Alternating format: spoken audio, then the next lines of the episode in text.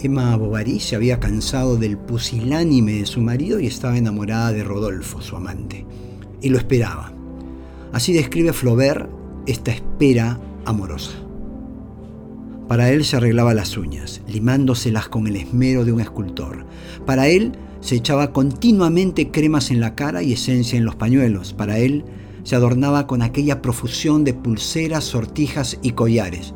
Cuando lo esperaba, llenaba de rosas los dos grandes floreros de cristal azul y arreglaba su cuarto y su persona como una cortesana que espera a su príncipe.